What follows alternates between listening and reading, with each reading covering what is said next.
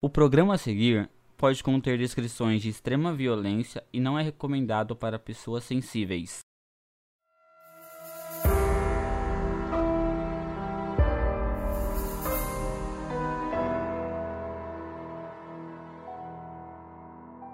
Notou alguma coisa diferente? Essa voz aí é de um apoiador do nosso podcast. Agora, uma das recompensas é gravar o nosso aviso inicial. Nossos apoiadores também têm acesso a episódios exclusivos, assistir a uma gravação ao vivo, sorteios de prêmios, acesso a um fórum onde a gente divide notícias exclusivas, comenta os episódios e muito mais. Para quem se interessar, tem o link na descrição.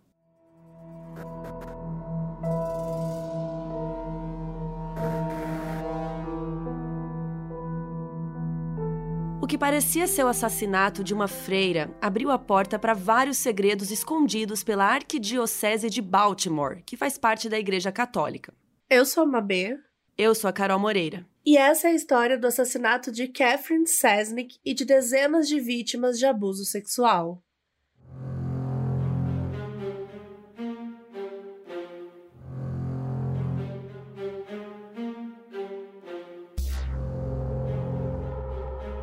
Catherine Ann Sesnick nasceu no dia 17 de novembro de 42 na cidade de Pittsburgh, na Pensilvânia.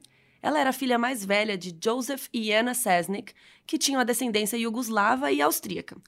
Na infância, a Catherine sempre estudou em colégios católicos e se formou na primeira turma de 1960. No mesmo ano, ela entrou para o School Sisters of Notre Dame, que é um instituto religioso que forma vários tipos de profissionais, como professoras, advogadas, enfermeiras e muito mais. Então, a Catherine lá começou a estudar para se tornar freira e professora quando ela estava com 18 anos. Quando ela se formou, fez votos temporários de freira, que eles duram mais ou menos por um período de tempo específico. E depois desse tempo, as mulheres podem escolher se querem continuar sendo freiras e fazer os votos permanentes ou não. Então, ela tinha se formado para ser professora, e aí a Catherine começou a procurar emprego em escolas ali da região. E ela foi contratada para dar aula de inglês e teatro na Archbishop Keough High School, que ficava na cidade de Baltimore, em Maryland, que é o estado logo embaixo da Pensilvânia onde ela cresceu. A escola tinha acabado de ser inaugurada e era o lugar que todas as meninas da cidade queriam estudar. Quando a Catherine chegou lá, ela tinha só 25 anos e era bem mais nova do que as outras freiras e professoras. E aí, por isso, para as alunas, a Catherine era como se fosse uma irmã mais velha, né? Porque ela tinha uma idade muito mais próxima das alunas do que das outras freiras.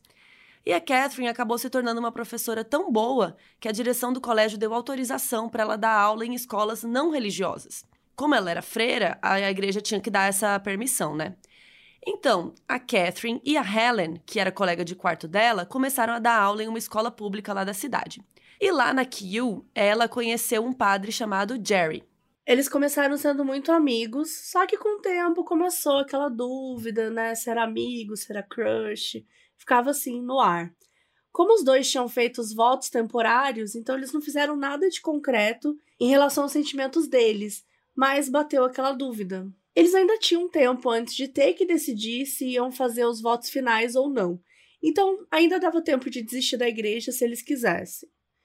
E aí, no meio dessa dúvida se ia ou não ia, né, continuar sendo freira, a Catherine ficou sabendo de algo muito perturbador que estava acontecendo com uma das alunas da escola.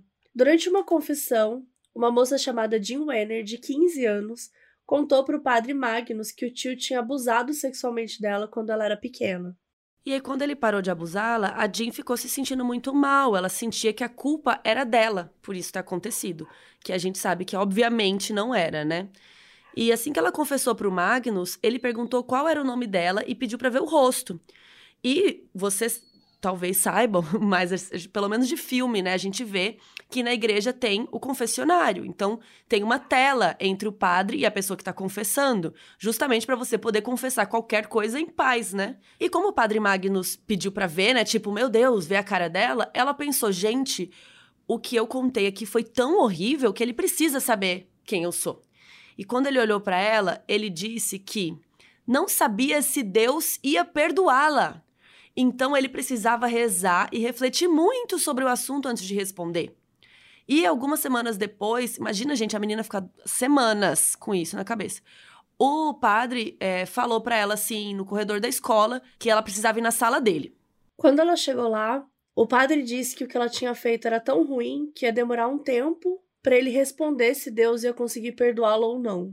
Mas se ela se libertasse desses comportamentos pecaminosos, isso poderia dar espaço para Deus preenchê-la com o Espírito Santo. E basicamente o que ele estava tentando dizer é que se ela fizesse sexo com ele, ela ia tirar o pecado de dentro dela. E esse era o único jeito dela ser perdoada por Deus. E o Magnus fez várias metáforas religiosas para falar sobre o abuso. Tipo, ele comparou o esperma dele com a hóstia, que, e a hóstia, ela é a representação do corpo de Cristo que os cristãos comem na missa durante a comunhão. Então ele usou dessa simbologia é, para falar de um trauma que ela já estava vivendo e para ameaçar ela ainda mais, né? Então ele fez ela engolir o esperma e chegou a desenhar crucifixos no corpo dela, usando o próprio esperma, como se ele estivesse fazendo um ritual sagrado. E a Jean não entendia o que estava acontecendo. Ela era muito nova, óbvio, ela já estava traumatizada, ela estava extremamente vulnerável. Então, para ela, realmente, o Magnus estava tentando ajudar ela a ser uma pessoa melhor. Ela queria que Deus perdoasse ela. E para piorar isso tudo, gente, ele ainda ficava insistindo que o abuso que ela sofreu do tio não era algo que aconteceu com ela do nada. Foi ela que provocou. E esse era o único jeito dela ser perdoada por Deus. A gente já falou isso várias vezes aqui, de vários casos, sobre como muitos predadores se aproveitam de meninas, né, de pessoas de uma forma geral, em situação de vulnerabilidade.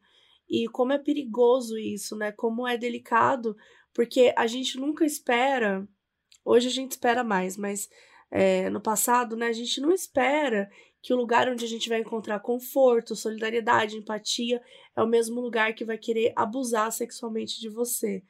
Então, essa é uma daquelas histórias que mexe muito assim com a gente por conta disso. É muito bizarro, porque essas pessoas que estão em situação de poder, o padre é alguém que as pessoas admiram, que as pessoas vão lá para se confessar, para pedir conselhos, para pedir ajuda. E ele tá numa posição de poder. Então, ele abusar desse poder para abusar de uma pessoa é tão horrível, de, de tantas formas, ainda mais, né, falando de religião, né? Tipo, alguém que se diz enviado por Deus, enfim, né, que tá ali representando é, uma religião é muito mais triste ainda, né? Nem sei se tem como comparar, mas é assim, nojento, ridículo. E como se não tivesse ruim o suficiente, um dia o padre Magnus chamou outro padre para participar. O padre Maskell era conselheiro da escola, então era com ele que as alunas é, eram encorajadas a falar, né, quando acontecia qualquer coisa. E a Jean sempre teve medo do padre Maskell, porque ele era um dos padres mais rígidos do colégio então ela meio que já se sentia obrigada a fazer tudo que ele mandasse. E durante esses encontros, os padres Magnus e Maskell abusaram sexualmente da Jean enquanto rezavam em latim. E aí, né, gente, ela estava achando que aquilo fazia alguma parte de algum ritual, de alguma coisa do perdão de Deus.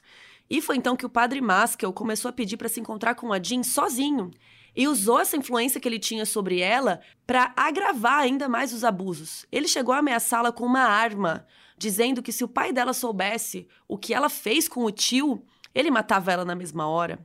Por quê? Porque o pai da Jean era policial. Então ela ficou com medo do padre Maskell estar tá falando, né, tá falando a verdade e não contou nada para ninguém. Mas o próprio padre Maskell não estava guardando segredo. Isso porque ele chegou a convidar outros homens para a sala dele para abusar da Jean enquanto ele ficava assistindo.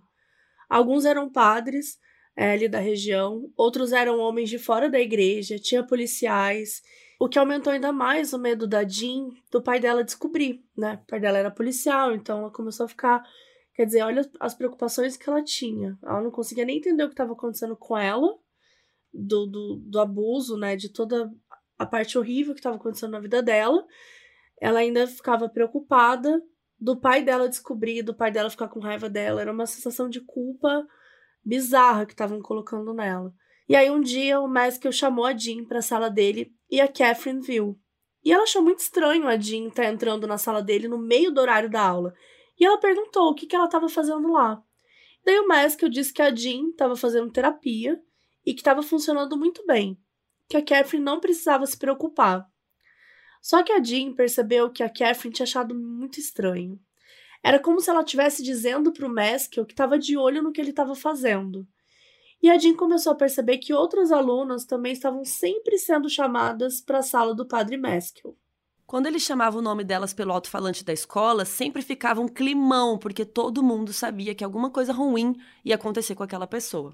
E parecia que até as professoras sabiam disso, porque elas também ficavam tensas quando ele chamava as alunas, mas elas diziam que elas tinham que ir para a sala dele de qualquer forma. As alunas diziam que ele usava o fato de ser o conselheiro da escola para descobrir o máximo possível sobre a vida pessoal delas e usar isso contra elas mesmas, né? Tipo esse caso da Jean, fala tipo, ah, de um abuso passado, põe a culpa nela e fica usando isso contra ela para poder abusar da menina. Mas depois que a Catherine viu a Jean entrando na sala desse cara, ela começou a ficar de olho em outras alunas também. Sempre que ela via que alguém estava sendo chamada para a sala dele, ela dava um jeito de acobertar, falava: "Não, não vai poder ir" e não deixava as meninas irem. Até que um dia ela perguntou para Jean diretamente se o padre Maskell estava forçando ela a fazer alguma coisa que ela não queria, e a Jean confirmou.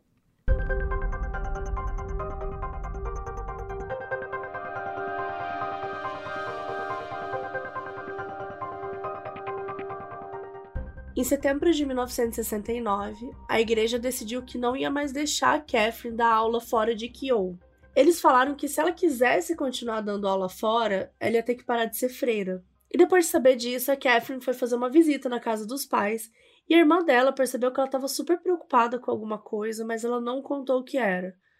A única pessoa com quem a Catherine conversou foi o Jerry, que era aquele padre com quem ela tinha né, um crushzinho, um romancinho.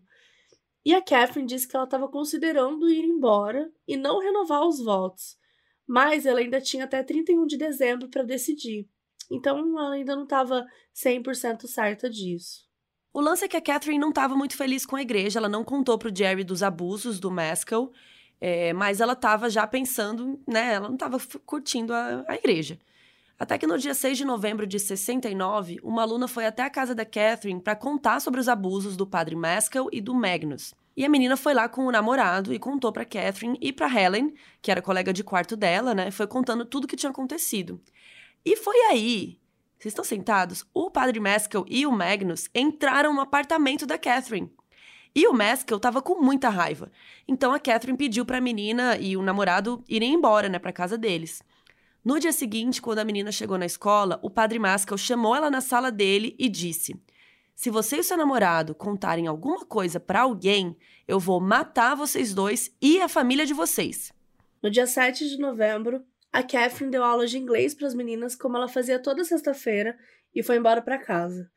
A Ellen disse que por volta das sete da noite, a Catherine saiu de casa, falando que ia passar no supermercado e comprar um presente para a irmã dela, que ia se casar. Ela passou no banco, sacou o salário dela e foi para o shopping, que ficava ali uns 3 quilômetros da casa dela. Depois disso, a Catherine desapareceu. Naquele ano tinha acabado de ser lançada a lista telefônica em Baltimore, que era um livro enorme com endereço e telefone de todas as pessoas da cidade. Caso você não tenha vivido isso aí nos, nos anos 90. Eu amo que a gente tem que explicar a lista telefônica. Exato. É estranho, gente. Era mas o tinha uma contatinho. lista com contato de todas as pessoas da cidade. Muito louco isso. E, e tinha umas páginas amarelas que eram as empresas e tal. E aí, é, duas alunas do colégio, onde a Catherine dava aula, resolveram procurar na lista o endereço de todos os professores. Elas tinham um crush em um dos professores. Então elas resolveram dar uma passadinha perto da casa dele, do, do professor Crush, pra bisbilhotar, ver se, enfim, ver ele fazendo alguma coisa. Coisinha de, né, menina adolescentezinho. No dia que a Catherine desapareceu, por volta das oito e meia da noite, elas estavam na porta da casa do professor quando ouviram um grito vindo da direção da casa da Catherine. A casa dela ficava a duas quadras da casa do professor e as alunas ouviram um homem gritando com muita raiva, mas não entenderam o que estava acontecendo. Elas ficaram com medo e foram correndo para lá. Quando deu meia-noite, a Helen, que dividiu o apartamento com a Catherine, ficou preocupada porque ela não tinha voltado para casa ainda. Então ela ligou pro Jerry, né, o crush lá, perguntando se ele tinha visto a Catherine, né, tipo, se ele sabia alguma coisa, ele falou que não. O Jerry ficou preocupado, foi correndo lá para casa delas com um outro amigo padre lá para entender o que, tinha acontecido, né? Mas eles chegaram lá e meio que não tinham o que fazer. Então o Jerry sugeriu que eles ligassem para a polícia. E aí um policial chegou lá na casa a uma e meia da manhã e anotou todas as informações tal e foi embora. Duas horas depois, o Gary resolveu dar uma volta no quarteirão para ver se ele encontrava alguma coisa. E ele encontrou. Ele encontrou o carro da Catherine na esquina da casa. E ele não sabia dizer se o carro já estava ali quando ele chegou ou se foi colocado depois, porque ele não passou por ali quando ele estava indo para casa da Catherine. A porta do motorista estava destrancada e a chave estava na ignição, mas não tinha nenhum sinal da Catherine. Do lado de fora, o carro estava todo sujo de lama e várias folhas grudadas nos pneus. Isso fez o Gary achar que o carro tinha andado por meio de alguma área da floresta por ali. O Gary chamou a polícia de novo e a investigação do desaparecimento da Catherine começou ali oficialmente. Só que o chefe da polícia estava falando para todo mundo que eles não tinham certeza que tinha sido um sequestro, porque ela podia ter só ido embora mesmo. Só que quanto mais dias passavam, maior ficava a suspeita de que um crime tinha acontecido com ela. Mas eles não queriam gerar pânico, então continuaram negando. No dia seguinte ao desaparecimento, a Jean chegou na escola e o Maskell pediu para falar com ela. Ele disse que sabia que ela era próxima da Catherine, então ele queria avisar que ela estava desaparecida. E a Jean começou a entrar em pânico, né? Ela ficou super nervosa, e daí o Maskell disse para ela ficar calma, porque ele sabia onde a Catherine estava e perguntou se a Jean queria que ele a levasse até lá. A Jean concordou, então eles entraram no carro e dirigiram até uma parte bem isolada da cidade. Quando eles chegaram lá, a Jean viu o cadáver da Catherine todo sujo, assim, tinha folhas, tinha larvas saindo, tava uma cena horrível. A Jean ajoelhou no chão e começou a tentar limpar a Catherine. Só que o Maskell segurou ela e falou: Viu o que acontece quando você fala mal das pessoas?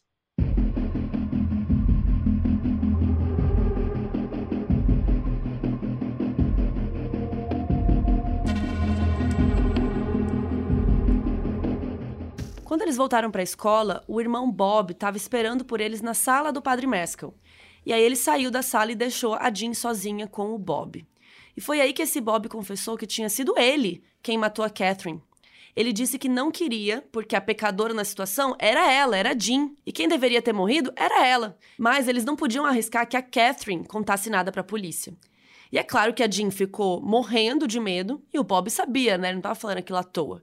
Aí quando o padre Mescal voltou, o Bob disse que sabia que a Jean não ia contar nada daquilo para ninguém. E o trauma disso tudo, né, que aconteceu até agora, foi tão grande para Jean que ela meio que bloqueou essas memórias. Ela bloqueou as memórias do abuso, do corpo da Catherine. Ela meio que, sabe, apagou da mente. Então ninguém soube onde a Catherine estava por um bom tempo. Alguns dias depois que a Catherine sumiu, a irmã dela recebeu uma carta pelo correio. Ela ligou para o pai dizendo que tinha achado estranho, porque a carta tinha sido colocada no correio no dia 8, mas a Catherine desapareceu no dia 7. O pai disse para ela não abrir e entregar para a polícia, porque podia ter alguma prova lá dentro. Então foi isso que a irmã da Catherine fez. Só que depois que ela entregou a carta para a polícia, ninguém sabe onde a carta foi parar e o que estava escrito.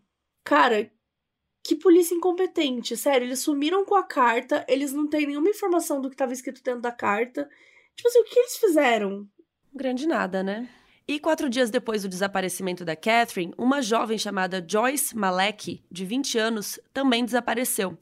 A Joyce morava a uns 5 quilômetros da casa da Catherine e aconteceu com ela praticamente a mesma coisa. Ela saiu de casa, nunca mais voltou. O carro foi encontrado com a porta aberta em um estacionamento próximo à casa dela. Os irmãos da Joyce falaram que a vizinhança era muito segura, aquele tipo de bairro que todo mundo deixa a porta de casa aberta porque não acontece nada, não tem nenhum crime. Então eles não sabiam o que, que podia ter acontecido. Só que no dia 13 de novembro, dois caçadores encontraram o corpo da Joyce na floresta. As mãos dela estavam amarradas atrás das costas, a garganta dela tinha sido cortada e ela estava na beira de um riacho, com o rosto dentro da água. Além da semelhança no desaparecimento, tinha uma segunda conexão entre a Catherine e a Joyce. Quando ela era nova, a Joyce fazia aula de catequese na igreja que o Maskell trabalhava. Apesar do Maskell não trabalhar mais naquela igreja, ele morava ali do lado, então a Joyce tinha que passar pela casa dele para chegar até lá. E no dia do enterro da Joyce, o Maskell mandou um cartão para a família dela, dando condolências, o que provava que ele sabia o que tinha acontecido. Como o lugar que a Joyce foi encontrada era uma área militar, o caso dela foi enviado para o FBI, porque a polícia achou que podia ter alguma conexão. Só que o FBI investigou e falou que não encontrou nenhuma ligação entre a Joyce e os militares, então devolveram o caso para a polícia local. Só que quando a família foi atrás na delegacia, é, que o FBI falou que mandou as coisas, né? O FBI mandou as coisas para tal delegacia. A família foi lá, né? Eles falaram que não tinham recebido nada. E aí o caso da Joyce acabou ficando no esquecimento, porque ninguém sabia dizer quem estava tomando conta da investigação, mano. Desculpa, gente, fiquei irritada. Assim, sério. Que absurdo. O caso fica parado porque ninguém sabe onde tá. O FBI dizia que não podia falar nada. A polícia local falava, putz, mas não tá aqui. E aí a família da Joyce não recebeu nenhuma resposta sobre o que aconteceu com ela. Enquanto a polícia não fazia nada, aliás, eu não sei nem o que a polícia estava fazendo, porque claramente não fazia nada sobre o caso da Joyce. O caso da Catherine teve uma reviravolta no dia 3 de janeiro de 1970. O corpo da Catherine foi encontrado quase dois meses depois do desaparecimento. Dois caçadores encontraram o cadáver em um lixão numa região isolada de Baltimore, que ficava a 8 quilômetros da casa dela. A Catherine estava com o crânio quebrado e estava nua da cintura para baixo. O legista disse que a lesão no crânio provavelmente foi causada por um objeto muito pesado, porque deixou um buraco enorme na cabeça dela. O relatório também mostrava que tinham larvas presentes na traqueia e na boca da Catherine. A única coisa que podia ser ligada a um suspeito foi um cigarro encontrado perto do corpo.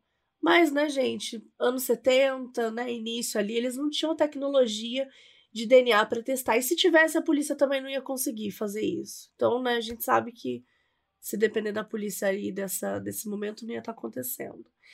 A suposição inicial da polícia era que a Catherine tinha sido sequestrada no shopping e o assassino tinha matado em algum lugar e colocado o corpo no lixão depois. Só que o carro dela tinha sido encontrado na esquina da casa dela. Então, como raios ela foi sequestrada no shopping, gente? Depois, eles começaram a suspeitar do Jerry, porque acharam estranho a Helen ter ligado para ele e não direto para a polícia no dia que a Catherine desapareceu. Quando investigaram a casa do Jerry, eles encontraram uma carta que a Catherine escreveu três dias antes de desaparecer, dizendo que amava ele e que queria casar com ele. E o Jerry admitiu tudo isso. Sim, isso é verdade. Ele disse que estava chegando no final dos votos temporários, né, deles lá, e que eles estavam cogitando não fazer o juramento para ficar juntos. O Jerry disse que chegou a pedir a Catherine em casamento e no primeiro momento ela negou, é, falando, nossa, não, vamos ficar na igreja e tal. Só que aí, um pouco antes de desaparecer, né, é, pelo visto, né, de acordo com essa carta, a Catherine estava reconsiderando. Como eles não encontraram nada concreto contra o Jerry, ele acabou nunca sendo um suspeito oficial dessa investigação da polícia. Só que o problema é que nem ele e nem ninguém foram suspeitos, porque o caso ficou por isso mesmo. Até que se passaram 23 anos para alguma coisa mudar.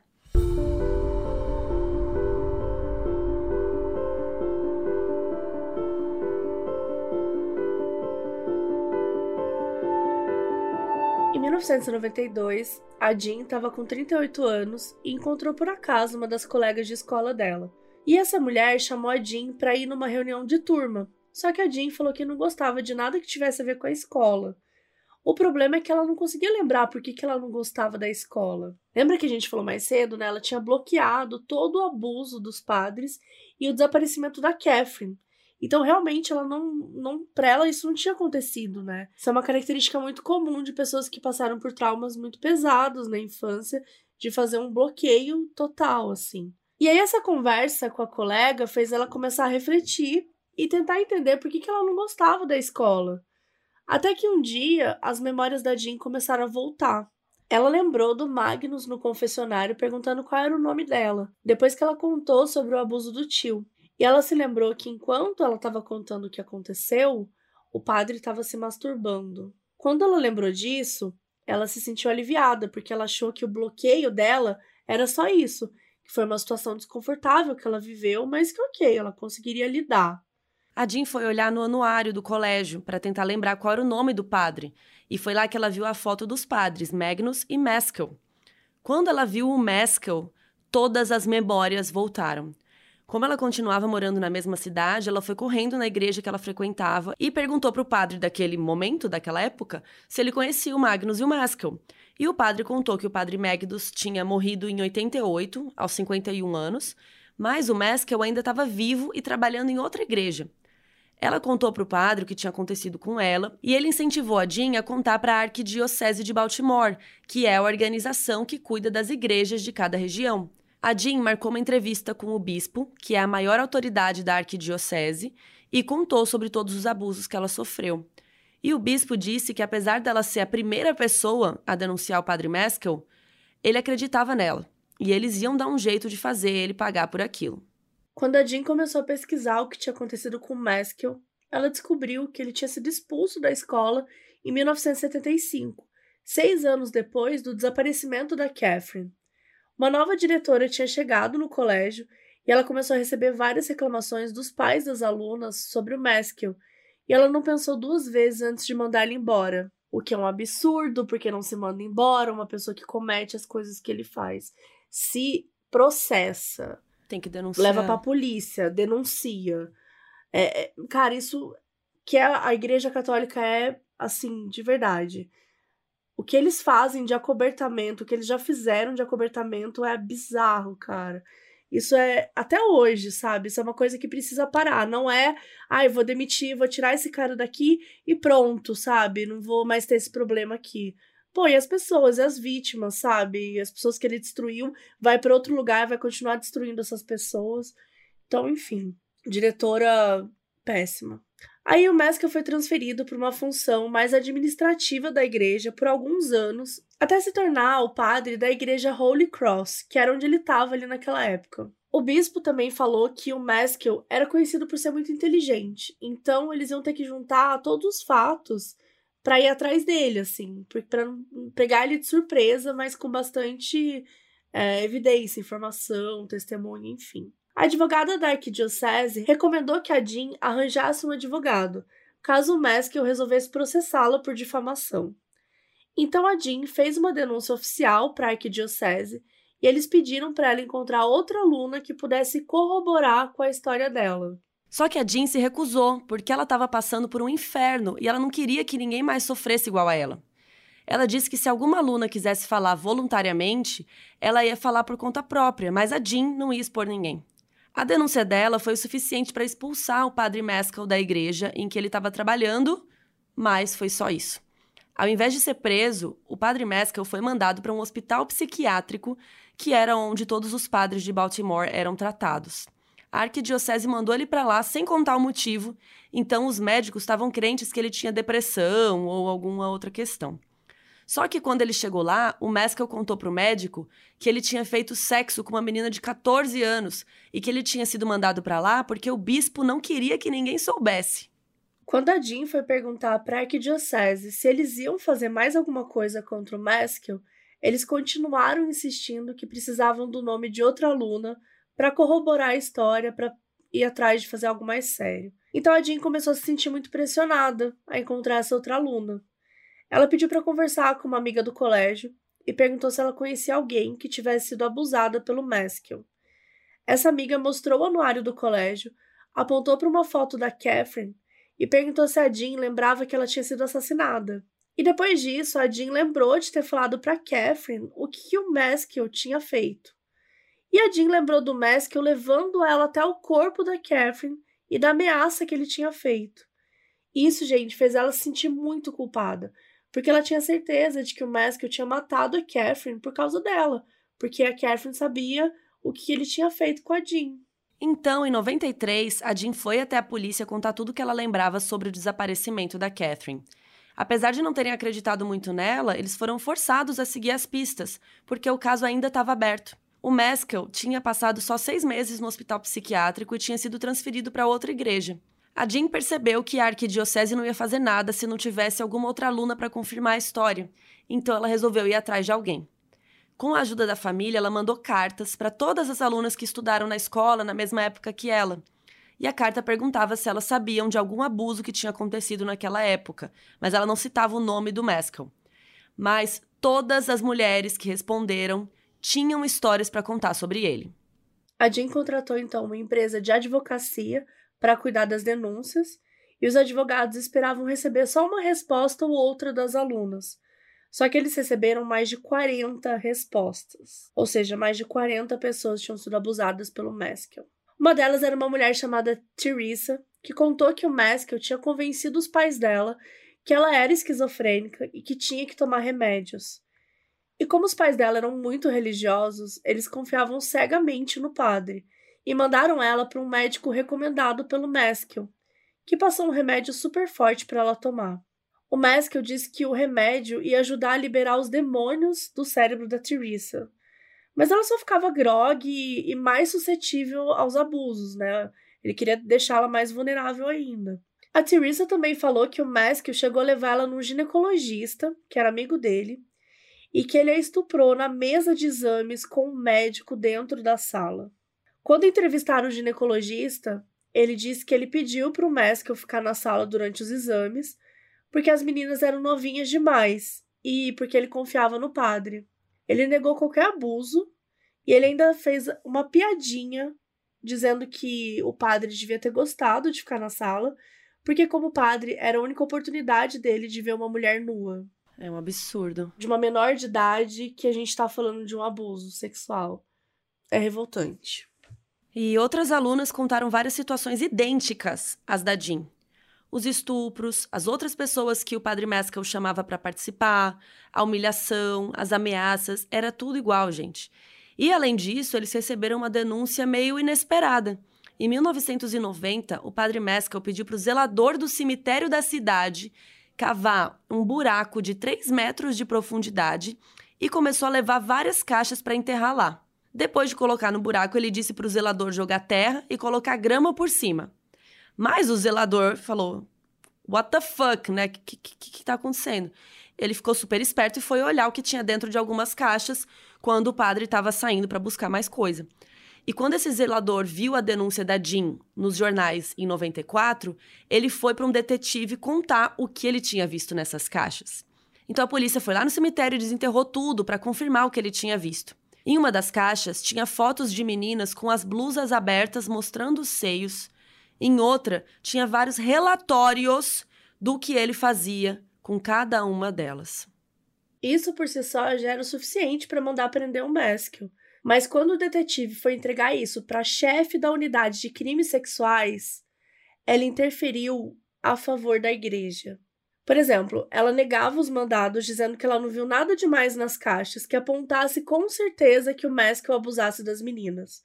Ela enrolou para fazer buscas no escritório do Maskell e quando finalmente chegou lá, ele já tinha se livrado de tudo. E quando interrogaram ela sobre isso, ela disse que não podia só acreditar nas vítimas, mas que não tinha nada que provasse que ele era culpado. Gente. Só que, gente, como que você acha uma culpa? Aliás, como que uma pessoa dessa é chefe da unidade de crimes sexuais? Manda essa desgraçada embora, sabe? Nossa. Você é um lixo, cara. Você Assim, é, é revoltante. Essa história, cara, é revoltante. Em todos os níveis. Uma pessoa dessa não serve para nada. Não serve para trabalhar na polícia. Era impossível achar provas com uma pessoa dessa acobertando, né? Fazendo de tudo para ajudar o Maskell. Então, assim, foi isso que ela fez. Ela cobertou geral. Então, os advogados da Jean perguntaram a Theresa se ela queria entrar na acusação contra o padre Maskell. E ela concordou. Só que a Jean e a Theresa não queriam se encontrar porque elas não queriam que a memória de uma interferisse na outra, né, de como elas lembravam das coisas. Então elas tiveram que passar por vários interrogatórios com os advogados do Maskell e eles faziam as perguntas mais pessoais, mais desconfortáveis o possível para tentar desestabilizá-las. Do tipo, se elas estavam transando com outras pessoas na época do abuso, que ódio. O que, que isso tem a ver? O que, que tem a ver? Quando aconteceram esses interrogatórios, elas tinham por volta de 40 anos e os abusos aconteceram quando elas tinham por volta de 15, né? Então, os advogados ficavam falando: "Nossa, como vocês não lembram de todos os detalhes se é algo tão traumático assim?" Né? Tipo, como assim vocês não lembram, sabe? Acusando elas. E, gente, é óbvio, né, que fazia muito tempo. E o trauma também, é óbvio que a pessoa talvez não lembre de tudo. Enfim, eles faziam questão de desmerecer tudo que elas falavam tudo que elas não lembravam, tudo falando como se fosse mentira. Só que quando chegou a hora dos advogados da Jean e da Teresa interrogarem o padre Maskell, ele desapareceu. As audiências pré-julgamento começaram em maio de 1995, e o principal assunto foi a legitimidade de memórias reprimidas. Como os abusos tinham acontecido há mais de 20 anos, os crimes já tinham prescrito. Então, tecnicamente, o padre Meskel não podia ser acusado. Porém, como a Jean tinha acabado de lembrar dos abusos, os advogados tentaram argumentar que a acusação deveria valer. Então, vários especialistas foram chamados para depor sobre a legitimidade de memórias reprimidas e se isso deveria ou não valer em um julgamento. Alguns falavam que reprimir memórias era um jeito que o cérebro tinha de fazer a pessoa lidar com trauma e seguir em frente. Então era possível ter lembranças verdadeiras mesmo anos depois.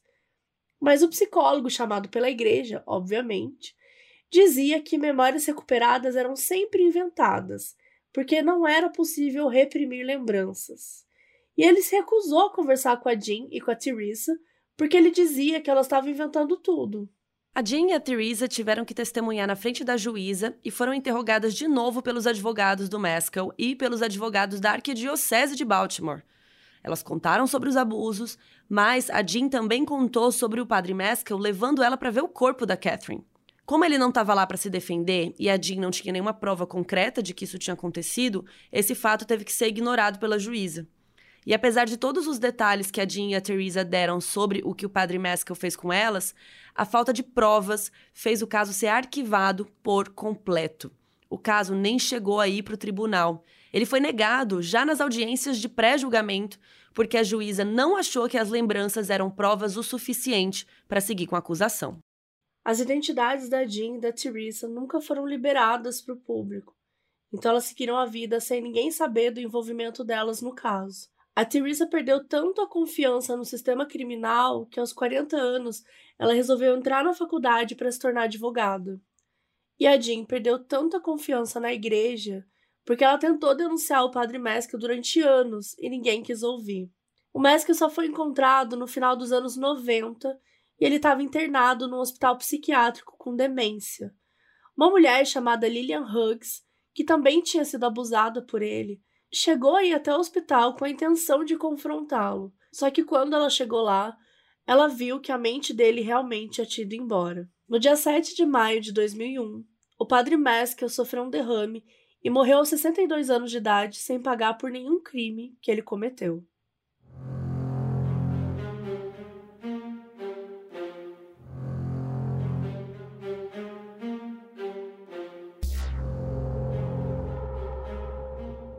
Em 2013, duas alunas da Catherine começaram a própria investigação para saber o que tinha acontecido com a professora.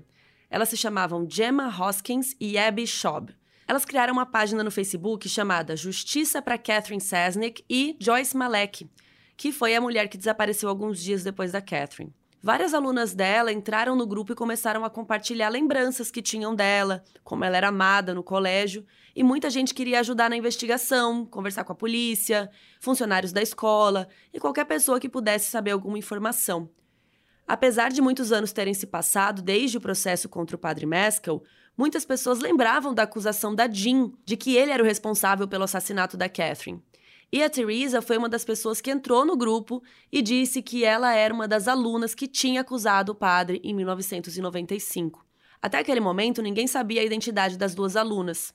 A Jean escolheu não se envolver com o grupo porque ela estava com medo de que alguma pessoa lá lembrasse de alguma informação sobre o trauma dela que ela ainda não tinha lembrado. Olha o nível do trauma, gente.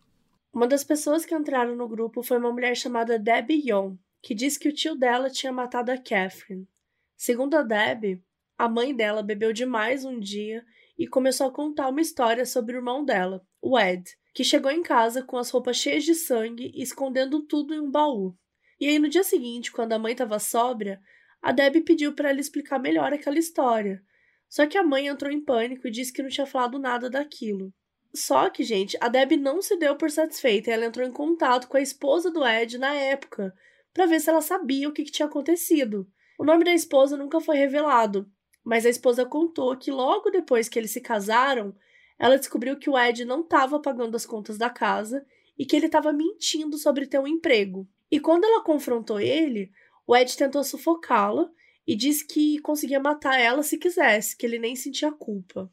A esposa estava decidida a largar ele depois disso, mas ela acabou descobrindo que estava grávida de gêmeos e resolveu ficar com ele. Um dos gêmeos acabou nascendo muito magrinho e ele acabou tendo que ficar na UTI neonatal do hospital alguns dias. E no dia que eles finalmente iam poder levar o nenezinho para casa, o Ed chegou com a camisa cheia de sangue em casa. Ele disse que o chefe tinha dado um soco no nariz dele, mas que não era nada demais.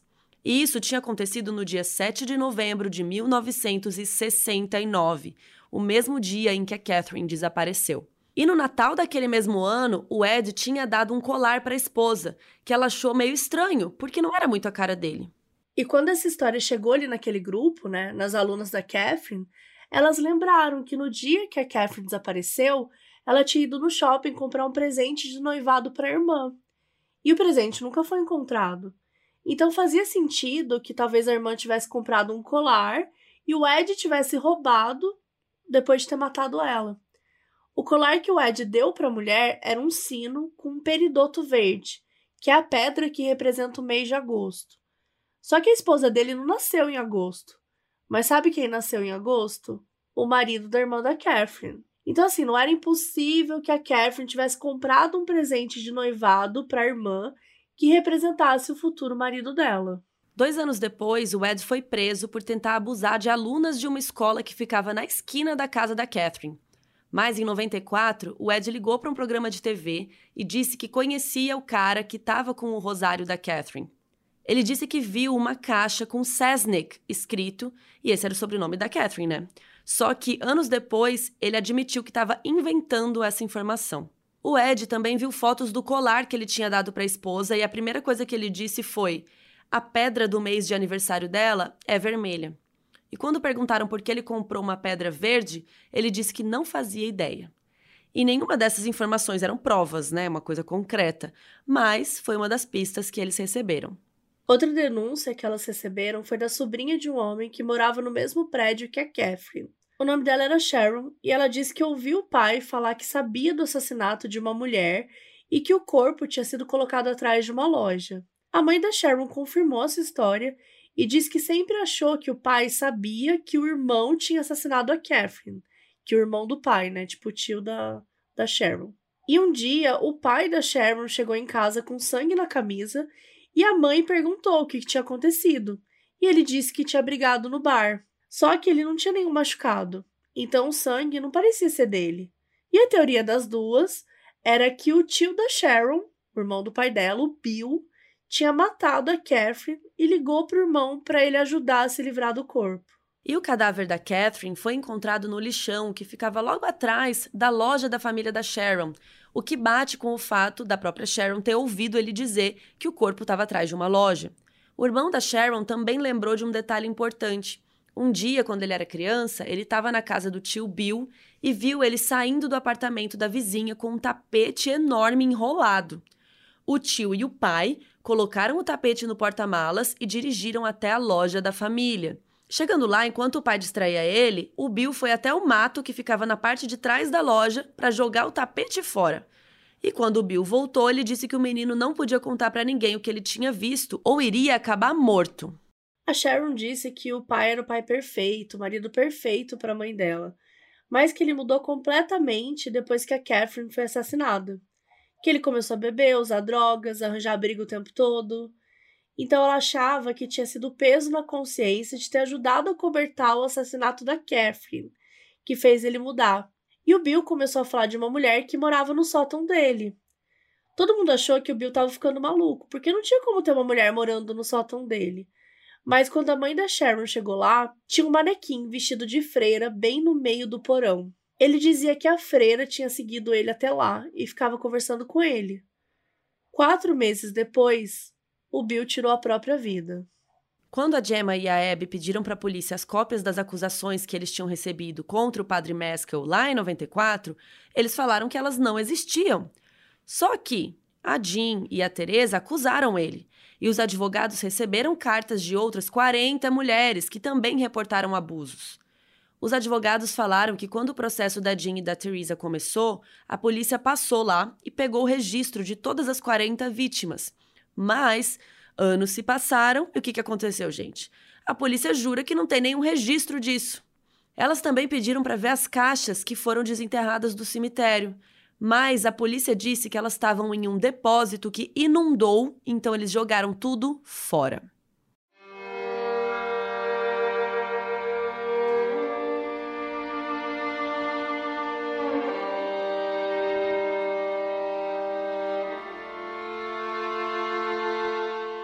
Em 2017, a Netflix lançou um documentário chamado The Keepers, que conta a história da investigação da Gemma e da Abby sobre o assassinato da Catherine. São sete episódios que contam a história desde os abusos das alunas em Kyo até 2016.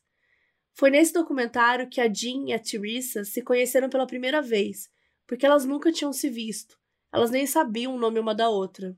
Também tem entrevistas com várias outras vítimas do Maskell, jornalistas que cobriram a história naquela época e alguns policiais envolvidos no caso. É lá também nesse documentário que a gente descobre que a Teresa e outras vítimas de abuso estão lutando desde 2003 para aumentar o tempo de prescrição do crime de abuso de menores em Baltimore. E durante 12 anos, de 2003 até 2015, o projeto de lei nem chegou no Senado, porque a Associação Católica mandava um advogado para barrar todas as vezes. Só que o pedido não tinha nada a ver com a igreja em específico, mas com qualquer abuso. Gente, sério. Como que a igreja católica pode ser contra aumentar o tempo de prescrição de abuso sexual? É um absurdo. Tipo, isso é muito assustador. O que, que é essa prescrição? As pessoas têm um tempo para acusar alguém de um crime. Então, alguns crimes específicos têm, sei lá, 10 anos para você acusar a pessoa. Depois, não pode mais. A pessoa, né? Se você acusar com 11 anos, não tem mais o que fazer. Então, a audiência de 2015 foi filmada pela equipe do documentário e lá a gente pode ouvir o advogado da igreja argumentando que sete anos é um tempo de prescrição longo o suficiente para denúncia porque só começa a valer quando a vítima faz 18 anos, então ela teria até os 25 para falar. O argumento do cara é que quanto menor fosse o tempo de prescrição, mais a vítima ia se sentir pressionada a denunciar. Só que, gente, você acha que a vítima sabe de prescrição de qualquer coisa? A vítima tá traumatizada. Ai, que ódio, é um absurdo o cara falar uma asneira dessa. E a arquidiocese também mandou a diretora do setor de proteção à criança e adolescência para dizer que ela se opunha ao projeto de lei porque o foco deveria ser em apoiar as vítimas de abuso sexual e evitar que os abusos acontecessem. Segundo essa pessoa aí, era obrigação da vítima denunciar o crime, porque quanto mais tempo ela demorasse, mais tempo o criminoso ia ter para abusar de outras pessoas. Sim, a culpa é da vítima. E apesar de vários crimes já terem prescrito, a igreja tinha feito acordos para compensar 12 vítimas abusadas pelo padre Meskel, apesar de não terem obrigação legal de fazer isso. Em 2016, a Jean e outras 11 vítimas receberam compensações financeiras que variavam entre 25 e 50 mil dólares e o pagamento de até três anos de terapia. A Jean aceitou o pagamento, mas ela recusou a terapia, porque a terapia era feita pela igreja, então ela não queria ter nenhum envolvimento com a arquidiocese mais.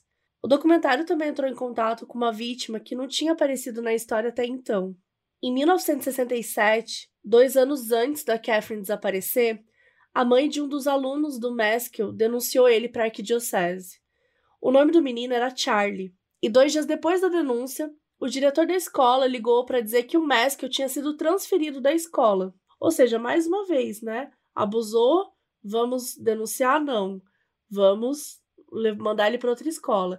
E foi isso que aconteceu. O padre foi transferido para Kyo, que era a escola que a Catherine dava aula em 69.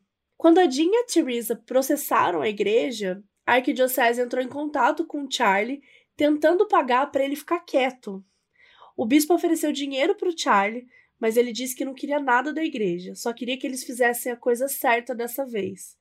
Só que, gente, lembra quando a Jean denunciou o Maskell lá em 1992 e a igreja pediu para ela arranjar outra pessoa para corroborar a história? Assim, tinha outra pessoa. A igreja sabia da denúncia do Charlie contra o Maskell desde 1967. A produção do documentário da Netflix entrou em contato com a Arquidiocese de Baltimore e eles se negaram a ser filmados, mas concordaram em enviar respostas por escrito. A galera do DOC perguntou se a Jean tinha sido a primeira pessoa a denunciar o abuso do padre, e a Arquidiocese disse que sim, porque eles não tinham nenhuma denúncia antes de 92. Quando perguntaram se a arquidiocese tinha feito alguma intervenção disciplinar contra o padre Maskell antes de 92, eles falaram que não. Ou seja, eles negaram toda a história do Charlie. O bispo que conversou com o Charlie chegou a confirmar que entrou mesmo em contato com ele em 92, mas disse que foi só para aconselhar e dar apoio espiritual. Mais de 30 vítimas se pronunciaram contra o Maskell depois do processo aberto pela Jean e pela Teresa. E se a arquidiocese tivesse ouvido Charlie lá nos anos 60, muitas dessas alunas talvez não tivessem virado vítimas. A justiça não foi feita em nenhum dos casos, inclusive no da Catherine. E até hoje, ninguém sabe o que realmente aconteceu com ela. Tudo isso porque não era do interesse de ninguém manchar o nome da igreja. Nem que isso custasse dezenas de vidas destruídas.